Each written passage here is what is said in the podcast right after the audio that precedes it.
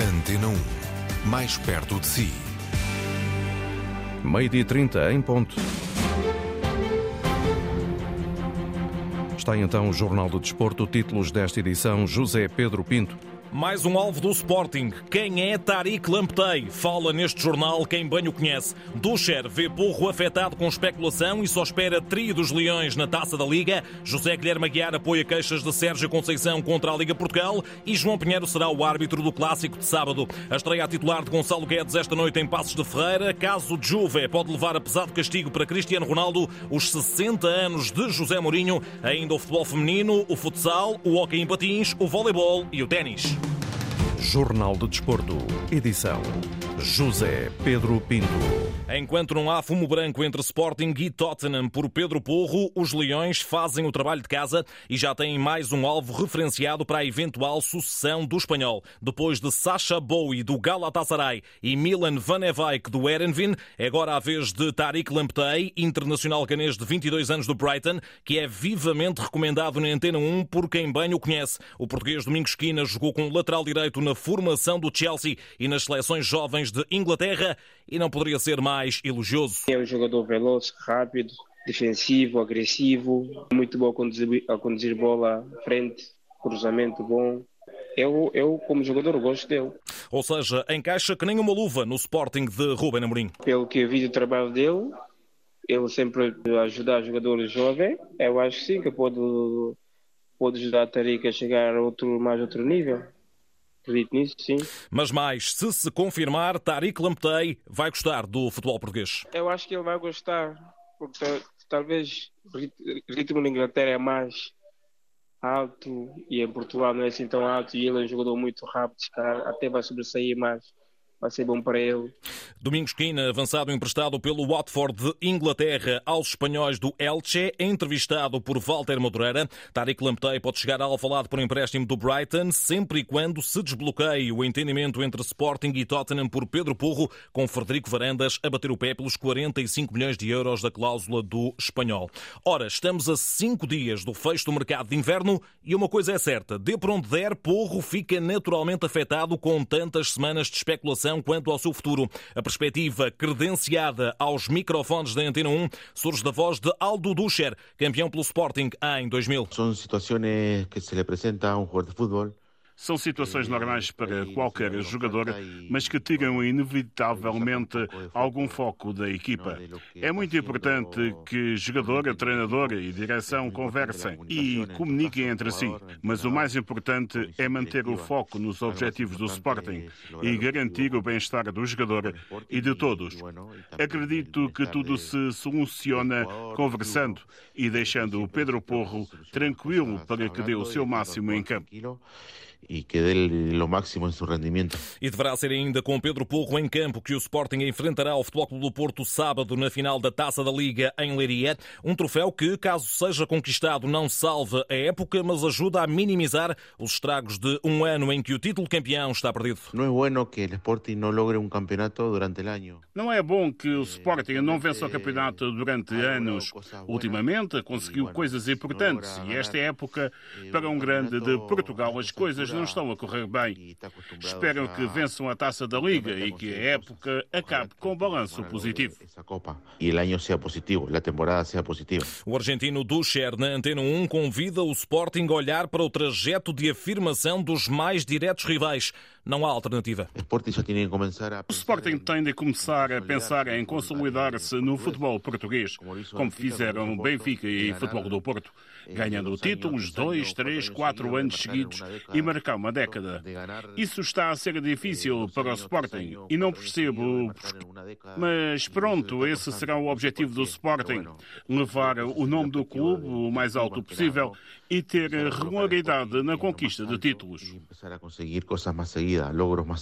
Aldo Ducher, argentino campeão pelo Sporting no virar do século, lançando um olhar à final da Taça da Liga para a qual Paulinho é recuperável, apesar da contusão no braço direito após o bis ao Aroca na meia final. Com menos 24 horas de recuperação do que os Leões, o Futebol Clube do Porto encara a decisão de sábado depois de eliminar o Académico de Viseu por 3-0. Precisamente sobre essa diferença de descanso, José Guilherme Aguiar, antigo vice vice-presidente dos Dragões e ex-diretor executivo da Liga, alinha pelas críticas de Sérgio Conceição ao organismo presidido por Pedro Proença. É dos livros, argumenta na Antena 1. Toda a gente entende que ter mais 24 horas ou ter menos 24 horas para descansar num esforço é completamente diferente. Por isso é uma questão que nem vale a pena sequer discutir, porque ela, ela é evidente.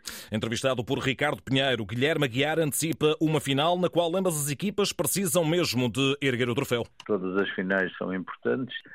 De qualquer forma, para as equipas como o Futebol Clube do Porto e Sporting, este é um jogo importante porque ambos querem ganhar pelas razões que acabou de dizer, o Sporting precisa de títulos, o Futebol Clube Porto também, porque todos os clubes com a dimensão destes que, que, que, se vão defrontar no sábado são clubes que precisam permanentemente de títulos para os seus adeptos, para os seus, para os seus treinadores.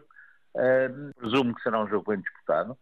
O vencedor terá que ser apurado ao fim de 90 minutos, ou então terão que ir a grandes penalidades mas eu não tenho dúvidas que será, que será um grande espetáculo. E no 3-0 de ontem, ao Académico, estreou-se a marcar Bernardo Folha, filho de António Folha, que Guilherme Aguiar, como dirigente portista, viu chegar à equipa principal há mais de 30 anos. Evidente que um golo é sempre um, um culminar uh, muito positivo para qualquer jogador de futebol, seja ele seja ele um jogador no início da carreira como um Bernardo Folha, seja ele para o Ivan Marcano para o Pepe, que estão, digamos, já no, no extremo oposto. Mas, eh, de qualquer maneira, Bernardo Folha é um, é um valor do futebol português, precisará que, que o ajudem a subir, eh, e, ou que o ajudem a crescer, mas precisa também muito destes, destes incentivos que constituem exatamente o sal, o sal do futebol que, que, são os golos. Guilherme Aguiar, no lançamento desse Sporting Futebol Clube do Porto, jogo para o qual já há árbitro nomeado. Trata-se de João Pinheiro, da Associação de Futebol de Braga, que em fevereiro do ano passado esteve no polémico empate duas bolas entre as duas equipas no Dragão. O advogado de 35 anos será auxiliado por Rui Cidade e Nelson Pereira, com Tiago Martins no VAR. O Sporting Porto arranca às 7h45 de sábado no Municipal Magalhães Pessoa, em Leiria. Clássico, claro, para acompanhar com relato na Antena 1, RDP África e RDP Internacional. Entretanto, os bilhetes para essa final serão vendidos nas plataformas habituais de Sporting e Futebol Clube do Porto e não através da Liga, anunciou o organismo ao final desta manhã. Antes e já hoje abre-se de forma antecipada a jornada 20 da Primeira Liga, com os extremos da classificação a tocar-se na Mata Real. O Lanterna Vermelha Passos de Ferreira recebe o líder Benfica e Gonçalo Guedes prepara-se para a estreia a titular no regresso aos encarnados, já depois de ter ajudado as Águias a vencer de forma expressiva nos Açores diante do Santa Clara. O histórico Pacheco não duvida. Guedes vai dar muito a este Benfica. As características dele, pelo menos deduzo, que as características dele vão ser muito úteis eh, em jogos desta, desta natureza, como, como é o caso deste agora. Escutado por José Carlos Lopes, o antigo avançado chama a atenção de Roger Schmidt para a forma dramática como o Braga venceu no fim de semana, precisamente na capital do móvel. Vai ser um jogo difícil para o Benfica. E o Passos Ferreira demonstrou isso contra, contra o Braga. Uh, mas o Benfica não vai ter jogos fáceis, porque quer ser campeão, tem que abordar os jogos com um grande sentido de responsabilidade e com um objetivo completamente definido penso que essa é a mensagem que, que o treinador tem passado. As coisas têm corrido bem até agora, salvo alguma exceção, casos pontuais, como foi a questão do Braga e Guimarães, mas são situações perfeitamente normais ao longo de um, de um campeonato tão, tão extenso. Mas creio que o Benfica está, está ciente, está preparado para jogos com, com o grau de dificuldade como que irá encontrar agora com o Passo Ferreira. E com o Benfica a poder cimentar a liderança perante a concorrência de Braga e Porto, não é nos mais diretos rivais que a equipa terá de se focar? Nenhum desses dois será o próximo jogo, portanto o Benfica não tem que estar a pensar na, nas outras equipas deste momento. Tem que se concentrar e pensar apenas no, no Passo Ferreira, esse, esse é o jogo mais importante que o Benfica tem é o próximo jogo mais importante que o Benfica tem e é com esse jogo que vai ter que, que lidar e vai ter que saber gerir a fim de obter os três pontos, que esse é que é o objetivo principal, para continuar a manter esses adversários perigosos que estão ali próximo uh, a uma distância minimamente confortável.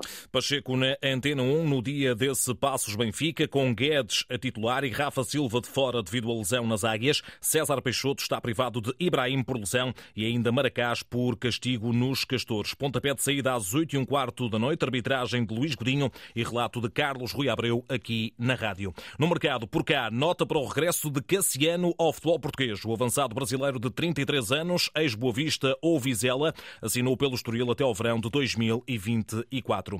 Agora ao caso Juventus. Atenção que Cristiano Ronaldo pode ser suspenso por um mês devido ao escândalo de fraude fiscal que envolve o clube italiano e que já levou à subtração de 15 pontos à Vecchia Senhora na Série A. CR7, tal como outros jogadores, terá abdicado de quatro meses de salário entre 2020 e 2021 devido à pandemia da Covid-19, mas os atletas terão recebido três meses de forma não declarada. O agora jogador dos sauditas do Al Nasser pode ser um dos vários punidos.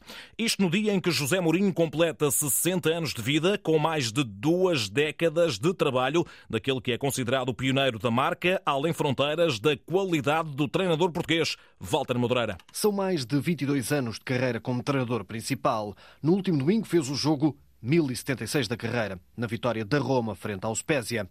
O primeiro título nacional foi alcançado em 2002-2003 ao serviço do Futebol Clube do Porto, clube com quem conquistou também os primeiros troféus internacionais, incluindo a Champions. Conta Luís Lourenço, amigo e antigo jornalista. Duas vitórias nas Champions, curiosamente com equipas que não, não eram de todo favoritas à partida a ganhar a Champions, quer o Inter de Milão, quer o Futebol Clube do Porto. Por entre 26 títulos coletivos e 6 individuais, é mesmo difícil escolher os principais momentos. Foi considerado o melhor treinador do mundo. Enfim, é uma carreira recheada de êxitos, eh, uma carreira única e ímpar.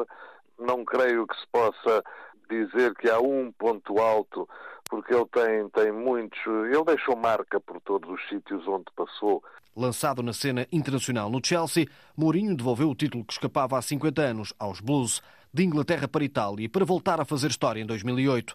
Supertaça, Série A, Champions, diante do Bayern de Munique e banho tático nas meias finais em Barcelona. A próxima paragem foi em Espanha, para com Cristiano Ronaldo quebrar o Barça de Pep Guardiola.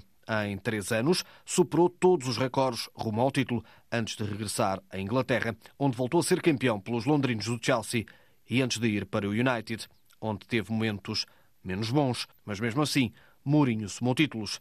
Lembra Luís Lourenço. Aquilo que ele conseguiu no Manchester United, um clube que ainda hoje continua destroçado e vê-se a toda a hora que o Manchester United, desde a saída do Alex Ferguson, enfim, nunca, nunca se conseguiu reencontrar minimamente com a sua história e com o seu passado.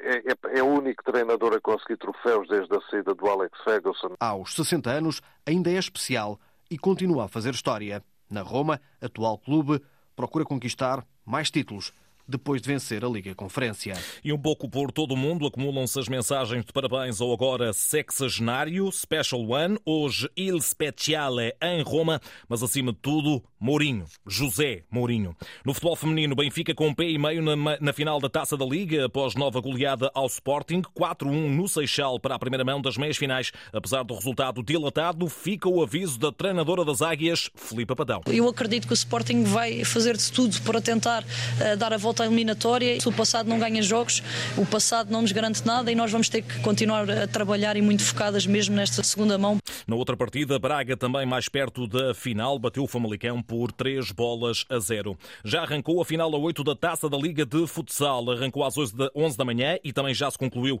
essa primeira partida no multiusos de Gondomar, epicentro das decisões. Ferreira do Zezer 1, Quinta dos Lombos 5. O Quinta dos Lombos é a primeira equipa apurada para as meias finais. Às duas da tarde, nos quartos de final, Elétrico Sporting. Às 5 horas, Caxinas Sporting de Braga. E às 8 da noite, o Benfica Leões de Porto Salvo. No Hockey em Patins, arranca hoje a fase de grupos da Liga dos Campeões, histórica para Portugal, com seis representantes. Destaque para o único duelo desta quinta-feira entre equipas portuguesas, Sporting frente ao Hockey de Barcelos, a partir das sete e meia da tarde no pavilhão João Rocha. Para o técnico dos Leões, velha máxima, a defesa é o melhor ataque. A clave estará em nosso modelo.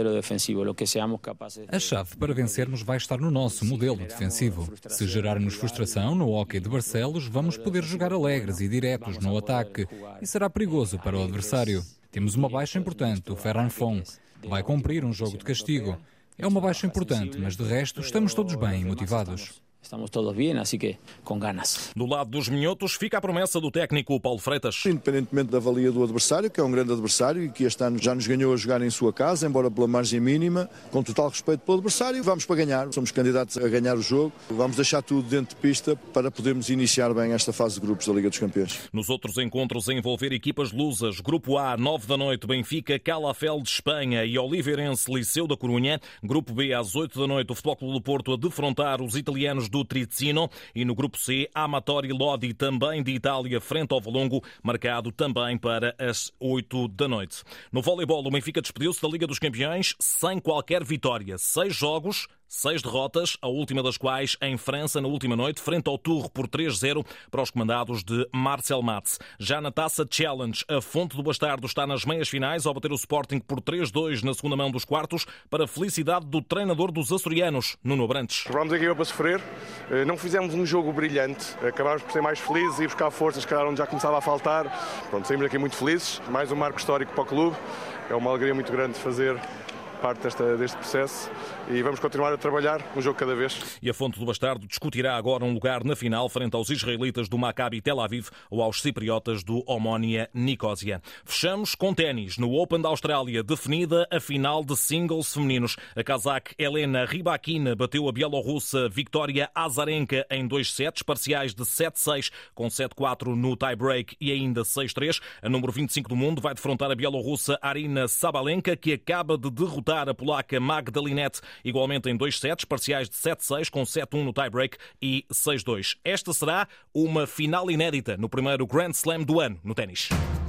Jornal de Desporto, edição José Pedro Pinto. A informação desportiva também permanência na neta em notícias.rtp.pt.